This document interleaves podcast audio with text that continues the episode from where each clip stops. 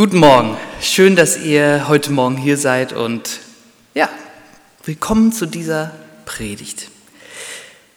Ich habe einen Bibeltext mitgebracht, den möchte ich gern zu Anfang vorlesen. Der steht im Johannesevangelium.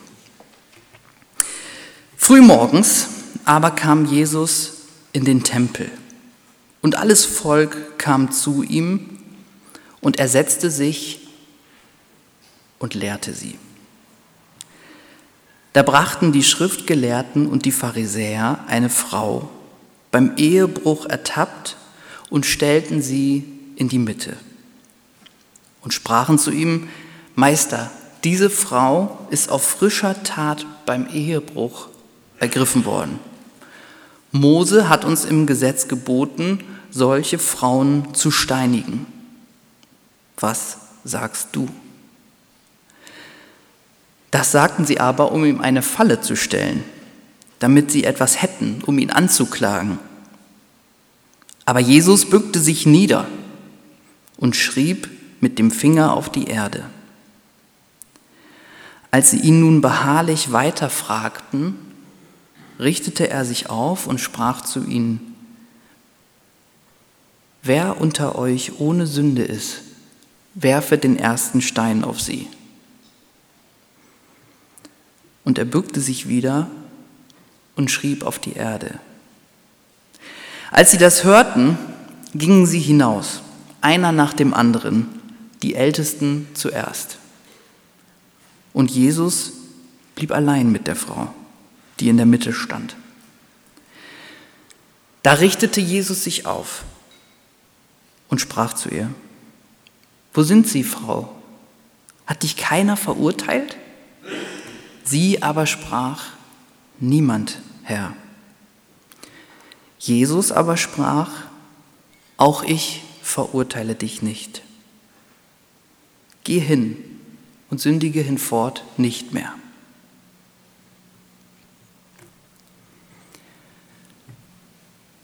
Jesus war im Tempel. Frühmorgens, da war er oft und die Leute, die kamen zu ihm, um ihm zuzuhören. Er hat ihnen was erzählt, sie konnten ihm Fragen stellen, er hat gelehrt. Da brachten die Schriftgelehrten und die Pharisäer eine Frau beim Ehebruch ertappt und stellten sie in die Mitte und sprachen zu ihm, Meister, diese Frau ist auf frischer Tat beim Ehebruch ergriffen worden.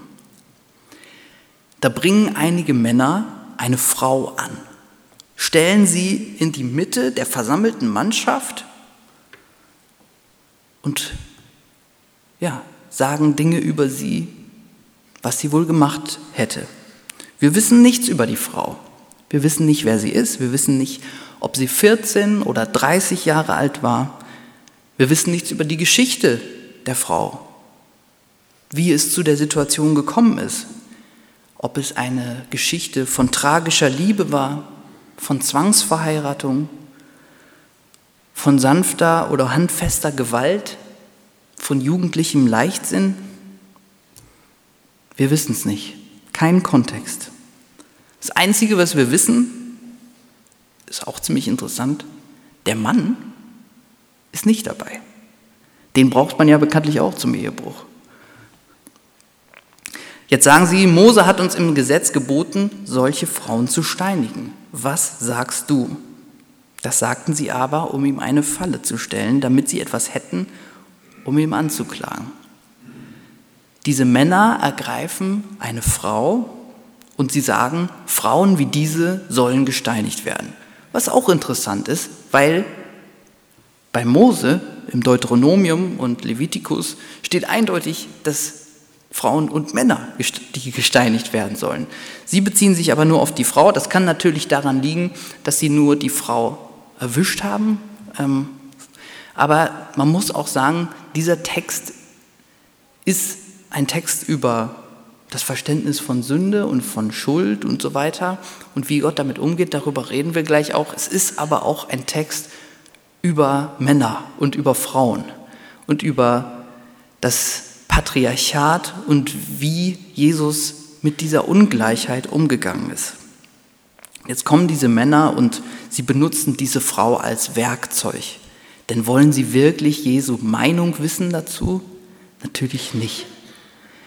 Sie wollen Jesus eine Falle stellen. Jesus war bekannt dafür, dass er Gnade vor Recht hat walten lassen.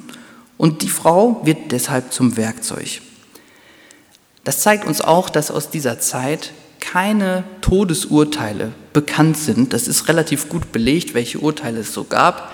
Aber aus der Zeit gibt es keine Todesurteile wegen Ehebruch. Das war zwar das gültige Gesetz, aber es ist anscheinend nicht zur Anklage gekommen. Was es gab, war Lynchjustiz, dass Menschen tatsächlich gesteinigt wurden von einem Mob. Ähm, sind uns auch einige äh, Fälle von in der Bibel berichtet, Stephanus oder so. Und, ähm, aber Todesurteile wegen Ehebruch gab es de facto nicht. Deswegen ist es eigentlich ein bisschen komisch, dass diese Leute zu Jesus kommen. Aber wenn man genauer hinguckt, sieht man, dass es eine ausgeklügelte Falle ist. Denn sagt Jesus jetzt, ja, sie soll gesteinigt werden, dann geht er eigentlich gegen das, was er schon immer gepredigt hat, gegen die Auslegung vom Sabbatgebot zum Beispiel, wo er sagt, der Sabbat ist für den Menschen gemacht und nicht umgekehrt. Und es geht auch irgendwie gegen sein Herz und gegen das Herz. Sagt er aber jetzt, nein, die Frau soll nicht gesteinigt werden, dann ist das keine Auslegungssache mehr, sondern dann geht er eindeutig gegen das Gesetz von Mose. Das heißt, er kann es eigentlich gar nicht richtig machen. Eine sehr gut gestellte Falle. Was macht Jesus jetzt, um aus der Geschichte wieder rauszukommen? Jesus bückte sich nieder und schrieb mit dem Finger auf die Erde. Hm, gute Taktik. Erstmal aus der Situation rausgehen. Jesus geht raus aus der Konfrontation. Er gibt sich Zeit. Er geht eigentlich in fast schon so eine merkwürdige Unbeteiligung. Er lässt sich überhaupt nicht drauf ein. Was er da jetzt mit seinem Finger in den Sand geschrieben hat, das wissen wir nicht. Auch wieder sowas, was uns nicht berichtet wird. Es ist übrigens die einzige Stelle, in der Jesus überhaupt etwas schreibt, wo uns davon berichtet wird. Jesus hat nie was geschrieben. Jesus hat ja auch kein Buch geschrieben oder so. Ähm, Nee, wir wissen nicht, was er schreibt. Aber er geht in diese Distanz und zeigt damit auch so, diese drängende Frage ist ihm anscheinend nicht so wichtig wie diesen Pharisäern und Schriftgelehrten. Aber als sie dann beharrlich weiterfragten, richtete er sich auf und sprach zu ihnen. Und jetzt sagt er etwas, so einen Satz, von dem man ganz genau weiß, der ist von Jesus. Es gibt Sätze aus dem Mund Jesu, die sind so original, dass sich alle Wissenschaftler einig sind, das kann nur von dem selber stammen, weil das kann man sich nicht am Papier ausdenken, das muss aus dieser Persönlichkeit gekommen sein. Und so ein Satz, der kommt jetzt und er sagt, wer unter euch ohne Sünde ist, der werfe den ersten Stein auf sie. Und er bückte sich wieder und schrieb auf die Erde. Was er macht, ist ziemlich interessant, weil eigentlich war die Sitte damals in solchen Verfahren, dass die Hauptbelastungszeugen, die es gab, das waren eigentlich die, die den ersten Stein werfen sollten. Es gab tatsächlich Leute, die den ersten Stein werfen sollten. Jesus sagt jetzt aber nicht die Hauptbelastungszeugen, sondern die Leute, die ohne Sünde sind. Die sollen verurteilen. Er deutet es um. Und dieses ganze Thema, richte nicht, dass du nicht gerichtet wirst, kommt hier zu einer praktischen Umsetzung. Und dann geht er wieder raus aus der Situation, schreibt wieder auf den Boden, geht in diese merkwürdige Distanz. Als sie das aber hörten, was Jesus gesagt hatte, gingen sie hinaus, einer nach dem anderen, die Ältesten zuerst. Und Jesus blieb allein mit der Frau, die in der Mitte stand. Alle gehen raus. Zuerst die Ältesten. Finde ich interessant. Zuerst die Ältesten mit ihrer Lebenserfahrung, mit ihrer Reife, aber dann nach und nach alle. Der innere Schweinehund, sagt man ja manchmal, dass man den überwinden muss, aber der innere Schweinehund wird aufgedeckt. Jesus sagt, ihr stellt hier die Frau hin, aber schaut mal in euch selbst hinein. Da richtete Jesus sich auf und sprach zu ihr, wo sind Sie, Frau? Hat dich keiner verurteilt? Sie aber sprach, niemand, Herr. Jesus aber sprach, auch ich verurteile dich nicht. Auch der, der ohne Sünde ist, wirft nicht den ersten Stein. Jesus ist ja der in unserer Theologiegeschichte, der bekannt ist als der, der ohne Sünde ist. Auch er wirft keinen Stein. Im Gegenteil, er sagt, ich verurteile dich nicht.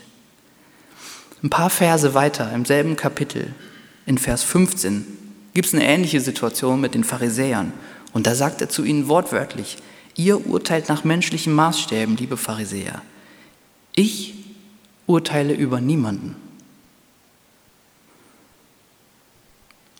Das macht er.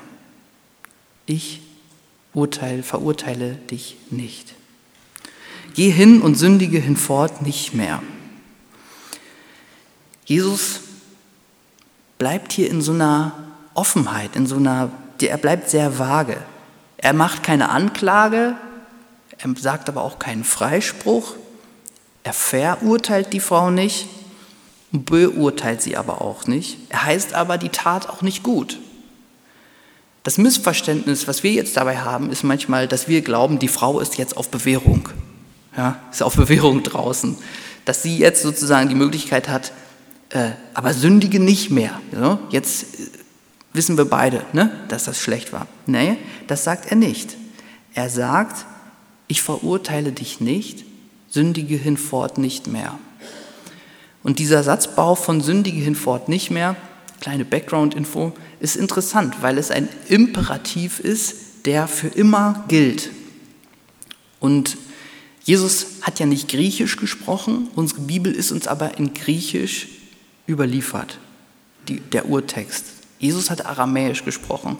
Und wenn man das Griechische übersetzt zurück ins Aramäische oder Hebräische, dann kriegt das eine andere Betonung. Dann heißt es sozusagen, du sündigst hinfort nicht mehr. Es ist auch eine, es ist gleichzeitig ein Imperativ und gleichzeitig eine Feststellung. Und man kann es auch so auslegen, dass diese Frau jetzt aus der Hand der Sünde sozusagen rausgenommen wird. Dass sie, dass die Sünde nicht mehr das ist, was über ihrem Leben steht, sondern dass sie komplett in Gottes Hände ist. Sie hat eine Chance, neu zu beginnen. Jesus heißt die Tat nicht gut, er verurteilt sie aber auch nicht. Sie ist nicht auf Bewährung, aber der neue Tag wird für sie ein ganz besonderer werden. Sie wird sich wahrscheinlich genau überlegen, was sie tun wird. Ein paar Gedanken zum Text, eine kleine Einführung. Ich habe euch jetzt noch drei Gedanken, weitere Gedanken zu diesem Text mitgebracht, die ich gerne mit euch teilen würde heute Morgen. Das erste geht um unser Bibelverständnis. Ihr werdet gleich sehen, warum. Das zweite geht darum, wie wir heute über Sünde sprechen können, wie wir Sünde verstehen und was wir vielleicht auch für eine Aufgabe haben. Und das ist auch dann der dritte Punkt. Was hat das eigentlich mit uns als Gemeinde zu tun? Der erste Punkt, unser Bibelverständnis. Warum redet man jetzt über das Bibelverständnis bei so einem Text? Ja, ganz einfach. Wenn man sich diesen Text anguckt und sich ein bisschen mit den Hintergründen beschäftigt, findet man sehr schnell raus, dass dieser Text nicht aus dem Johannesevangelium stammt, obwohl er heute drin steht. Das ist so einer dieser Texte, wo man sich hundertprozentig sicher ist, dass es so ist. Das steht auch in jeder Bibel, die ich kenne, am Text dran, an diesem, dass der ganz ursprünglich nicht drin stand. Woher weiß man das? Woher weiß man das? Also, ganz kurzer Exkurs in die Bibelwissenschaft. Bei Bibeltexten ist es so, es gibt das griechische Neue Testament, das ist so ein kleines blaues Buch und unten drunter gibt es so einen sogenannten, ein Apparat heißt das. Und da sind so ganz viele verrückte Zeichen drin und Verse und so weiter. Und wenn man ein bisschen rausgefunden hat, wie das funktioniert, dann weiß man, dass diese Symbole unter dem Text sich beziehen auf echte Texte, die an, aus der Antike äh, es sozusagen auf Papyrus geschafft haben in die Gegenwart, die es also noch gibt, die man noch nachlesen kann, also so kleine Textfunde, wo man sich darauf beziehen kann. Und es gibt teilweise das ganze Johannesevangelium zum Beispiel am Stück auf einer Schriftrolle hier und da. Und diese Texte, diese Schriftrollen und Papyrusstücke, die kann man datieren. Das heißt, man weiß, aus welchem Jahr die sind. Und man kann auch genau sagen, welches ist älter und welches ist neuer. Und man hat also herausgefunden, dass bei diesen Funden, die es gibt, ungefähr ab dem vierten Jahrhundert hat man solche Textfunde, dass da dieses Kapitel nicht drinsteht. Man hat also das ganze Johannesevangelium auf einer Schriftrolle gefunden, aber der Text steht nicht drin. Dieses Kapitel, was wir gerade gelesen haben. Das bezieht sich jetzt also nicht auf irgendwelche Vermutungen, das könnte wohl so sein, sondern es ist einfach de facto nicht in diesem griechischen Text drin gewesen. Interessanterweise ist es in dem ersten lateinischen Text dann aber doch drin. Also ab 400 nach Christus ist irgendwo dieser Text in den lateinischen Texten aufgetaucht und erst ab 900 Jahren nach Christus in den griechischen. Okay, kleiner Exkurs für die, die es interessiert. So funktioniert das also. Man hat alte Texte, man guckt sich die an, man rätselt also nicht so, könnte das drin gestanden haben, sondern es gibt ganz konkrete Funde, auf die bezieht man sich. Warum ist das so? Warum ist dieser Text nicht reingekommen ins Johannesevangelium? Das wissen wir nicht genau. Es gibt so Vermutungen, dass es was mit dem moralischen Denken der ersten Christen zu tun haben könnte, dass der Text vielleicht doch ein bisschen zu weit gegangen ist für die meisten, weil, da reden wir gleich auch noch drüber, die erste, die erste Christen und die Kirche hat sich relativ schnell zu einer sehr, sehr moralischen Institution entwickelt. Und, aber das ist nur eine Hypothese, warum es so sein könnte, dass dieser Text nicht drin war. Die Sache ist, heute gehört dieser Text für uns ganz normal dazu. Steht in allen Bibeln drin. Der biblische Kanon ist abgeschlossen und trotzdem der Text hat es irgendwie noch reingeschafft. Die Kirche hat ihn anerkannt, für die katholische, für die evangelische Kirche, für uns kein Problem. Der Text gehört dazu. Warum? Wie ist es möglich, dass so ein Text, der ursprünglich nicht da, da war, auf einmal wie selbstverständlich dazugehört. Ich glaube, das liegt daran, dass dieser Text unheimlich stark ist.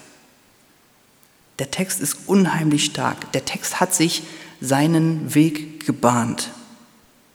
Man kann, glaube ich, sagen, wenn wir nur diesen Text hätten, nichts anderes, dann hätten wir alles was wir wissen müssten über die Botschaft Jesu.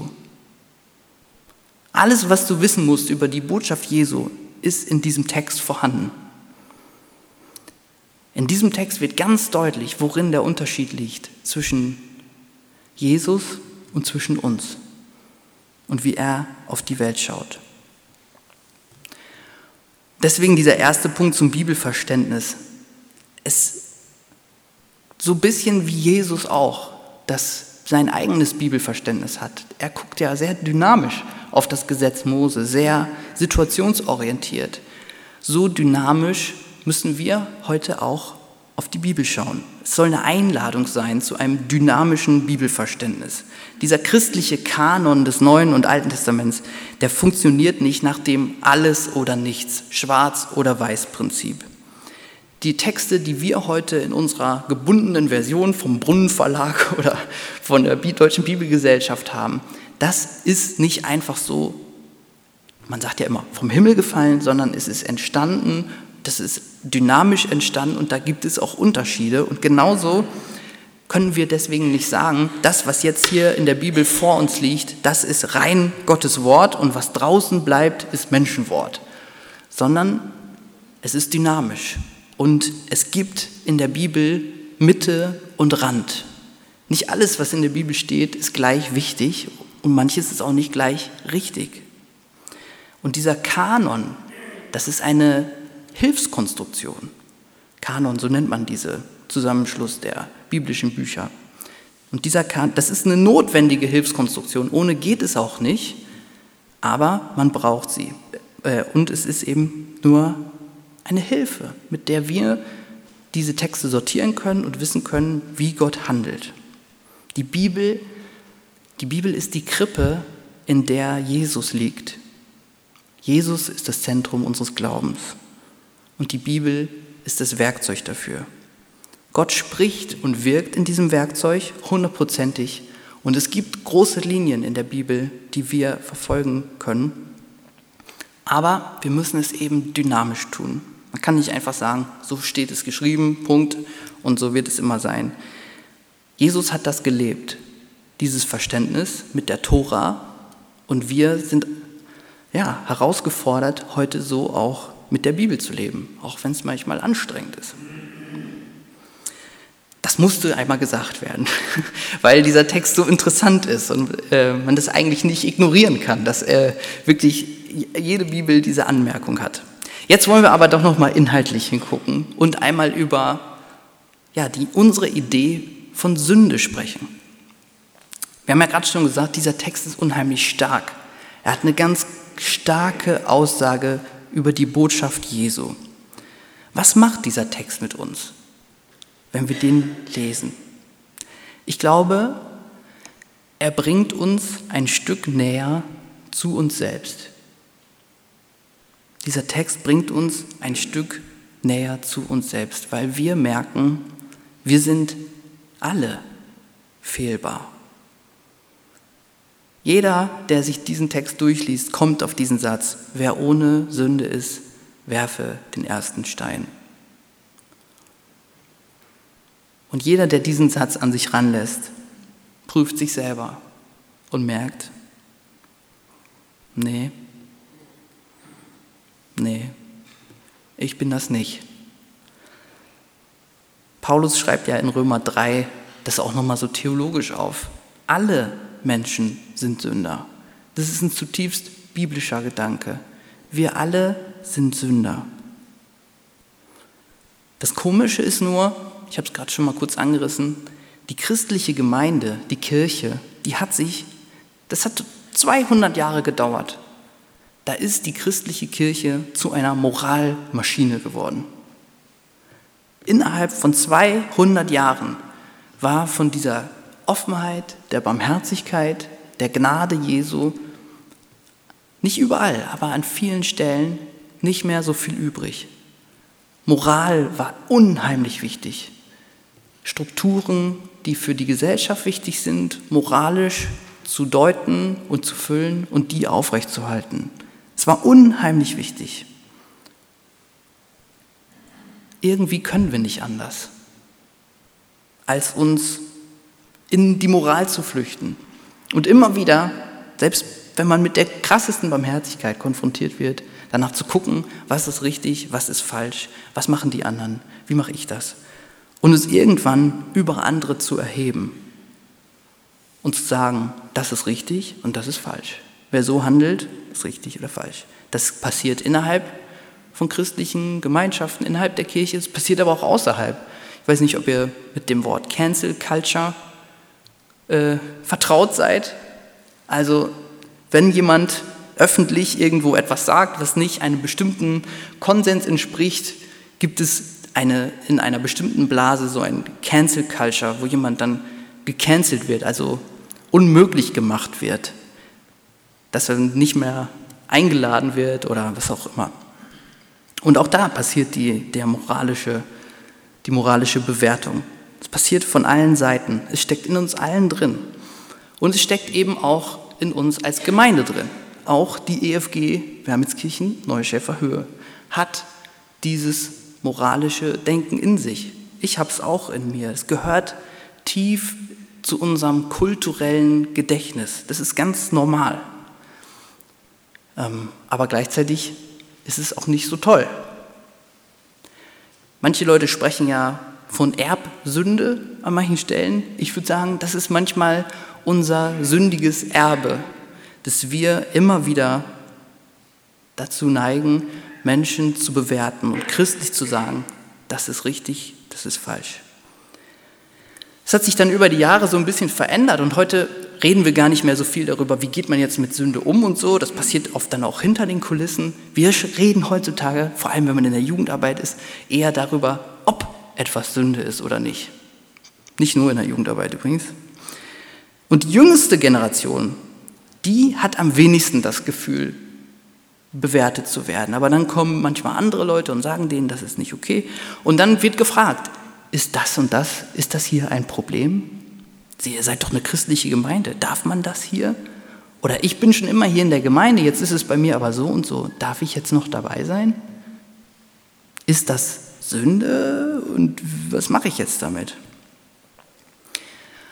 Ob etwas eine Sünde ist und was wir dann mit dieser Sünde machen, das ist eigentlich überhaupt nicht der Kern. Darum geht es überhaupt nicht in unserer Gemeinschaft. Der Kern der Frage ist, was passiert in der Gegenwart Jesu mit dieser Frage? Was macht man mit der Sünde, ist die Frage. Und die, der Kern der Sache ist, was passiert in der Gegenwart Jesu mit dieser Frage? Jesus was sagst du dazu? Und Jesus sagt, kehre vor deiner eigenen Haustür. Guck nicht nach dem Splitter im Auge eines anderen, sondern nach dem Balken in deinem. Wer ohne Sünde ist, werfe den ersten Stein.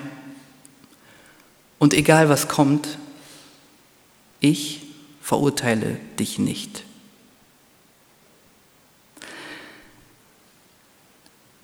das zeigt auch Taten, die Menschen tun, sind nur das Symptom. Taten sind nur ein Symptom von Sünde. Es geht Gott nicht um einen Bußgeldkatalog, damit jede Tat richtig geahndet wird, wie beim Ordnungsamt. Es geht auch nicht um ein für die Gesellschaft gültiges Rechtssystem, weil ein Gericht würde so nicht funktionieren. Nein, es geht darum, wie Gott die Menschen anguckt. Nämlich so, ich verurteile dich nicht. Der Name Gottes ist Barmherzigkeit. So hat Papst Franziskus es ausgedrückt. Der Name Gottes ist Barmherzigkeit. Und es bedeutet, Jesus liebt dich und mich und er liebt mein jetziges Ich. Jetzt, wie ich heute Morgen hier sitze oder stehe. Er liebt nicht dein Ich nächstes Jahr, wenn du besser geworden bist, wenn du dich optimiert hast. Er liebt nicht ein optimales Zukunfts-Ich. Er liebt so, wie wir sind, uns. Jetzt, hier, heute, in diesem Moment ich verurteile dich nicht. Und ich glaube, das ist jetzt der Auftrag, die Berufung für uns als Gemeinde. Gemeinde als ein Ort der Barmherzigkeit zu sein. Dieses Ich verurteile dich nicht, das sollen wir als Christen hier in der Neuschäfer Höhe und überall sonst abbilden. In Unternehmen spricht man manchmal davon, wie man mit Fehlern umgeht und mit, mit Sünden sozusagen wirtschaftlicher Natur. Da redet man dann von Fehlerkultur. Und dahinter steckt immer die Frage, wie, wie viel Angst muss ich eigentlich haben, rauszufliegen oder mit Konsequenzen zu rechnen, degradiert zu werden, wenn die Konkurrenz im Unternehmen vielleicht auch größer wird, wenn die anderen Leute besser arbeiten als ich, wenn ich Fehler mache, welche Konsequenzen habe ich zu erwarten? Und die Fehlerkultur ändert sich oft oder ist das Ziel dann, dass es eine Offenheit gibt, zu sagen, ey, man darf hier auch Fehler machen. Und genauso ist es, glaube ich, auch wichtig für uns als Gemeinde, dass wir darüber nachdenken, wie gehen wir eigentlich damit um? Denn es muss gar nicht unbedingt so eine Verurteilung sein. Man könnte jetzt sagen, ja, aber wir verurteilen doch eigentlich niemanden. Ist doch klar. Ja, das Problem ist, es reicht oft schon die Bewertung. Verurteilen fängt an mit Beurteilen. Das ist so. Menschen spüren das, auch wenn wir es manchmal nicht laut aussprechen. Es gibt Menschen, viele Menschen, die seelische Probleme haben. Das ist so eine Sache zum Beispiel, wo man es ganz konkret sieht, die psychische Probleme haben, die eine unheimlich große Angst davor haben, bewertet zu werden. Dass irgendwann rauskommt, mit mir ist nicht alles okay. Ich muss das unbedingt schaffen, dass es niemand merkt. Das kommt aus einer tiefen Erfahrung heraus, dass man immer okay sein muss, dass immer alles gut sein muss. Und das macht einen krank. Es ist okay, nicht okay zu sein. Wie ist das hier bei uns in der Gemeinde mit der Bewertung? Nicht Beurteilung, nicht Verurteilung, einfach nur Bewertung. Ich weiß von Leuten, die nicht mehr gerne in die Gemeinde kommen, weil sie wissen oder sich wenigstens hier fühlen, als würden sie beurteilt und bewertet werden. Dass sie angeschaut werden und wissen, die anderen gucken mich an oder das Gefühl haben, die anderen gucken mich an. Und die Symptome davon auf der anderen Seite sind dann oft, dass man entweder sehr lautstark sagt, das ist doch nicht okay, wie das und das läuft, wie das hier passiert, was die und die Person macht, oder dass man so subtil darüber spricht, meistens ohne die andere Person, dass es Gerede gibt, dass man lästert und so eine subtile Verachtung innerhalb der Gemeinschaft lebt für Menschen, wo alles, nicht alles so läuft, wie wir uns das vielleicht vorstellen oder wie es in unserem Leben nach außen hin läuft. Ich verurteile dich nicht. Das soll Gemeinde abbilden. Gemeinde sollte ein Ort sein, an dem man nicht bewertet wird. Natürlich gibt es gut und schlecht. Versteht mich nicht falsch. Und, aber es gibt eben auch viele Grautöne dazwischen. Und bei manchen Dingen weiß man das ganz genau. Was ist es jetzt? Und bei ganz, ganz, ganz vielen Dingen bei viel mehr Dingen sind es Grenzfragen. Man weiß eben nicht genau, was macht man jetzt damit. Und ganz viele Menschen kommen bei, bei vielen Fragen zu anderen Ergebnissen als ich. Und das ist okay. Aber am Ende des Tages ist das in der Gemeinde eigentlich die falsche Frage. Ist es jetzt schwarz, ist es weiß, ist es gut oder schlecht? Am Ende des Tages ist das die falsche Frage. Ehrlich gesagt ist das, wenn wir uns nach Jesus ausrichten, fast schon egal.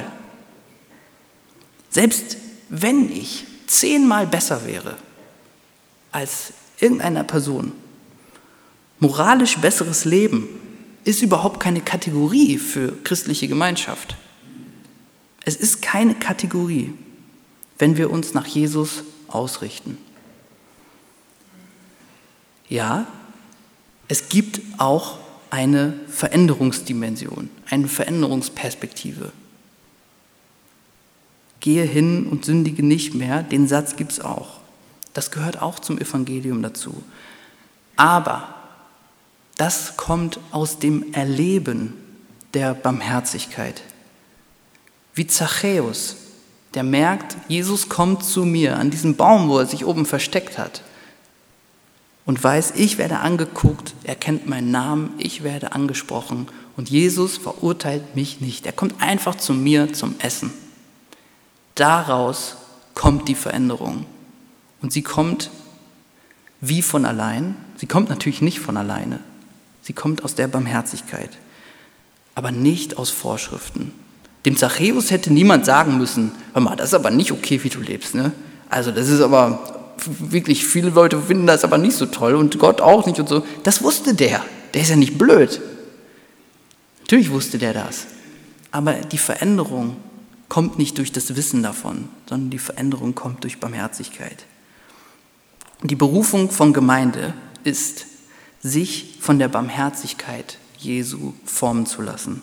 Im Wissen, dass wir alle, alle Falsches tun, einander, da in diesem Wissen einander uns gnädig anzusehen.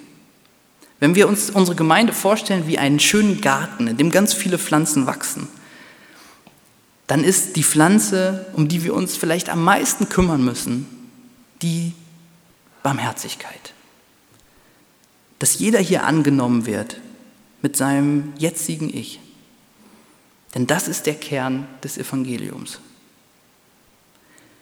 Wir können nicht von einem Gott reden, der nicht verurteilt, aber selbst fair und beurteilen. Wir müssen ausbrechen aus Vorwürfen, aus moralischen Druckmechanismen und so immer weiter auf diesem Weg der Barmherzigkeit gehen. Das ist nicht nur leicht. Ehrlich gesagt ist das ja eine ziemlich schwache Position. Denn wer auf Autorität verzichtet, auch über moralische Autorität, hat ja am Ende keine Deutungshoheit mehr, sagt man ja. Also man hat keine keine Macht mehr über Menschen zu sagen, was ist richtig und was ist falsch. Religion hat immer versucht, das sich anzueignen.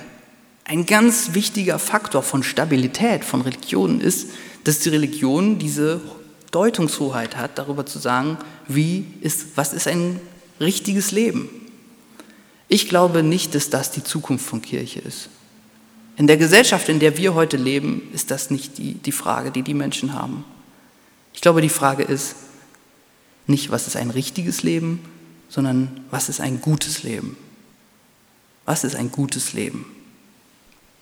Und ich glaube, dass die Nachfolge in diese Barmherzigkeit, in den Garten der Barmherzigkeit, ich glaube, dass das die Zukunft von Kirche ist. Davon bin ich überzeugt.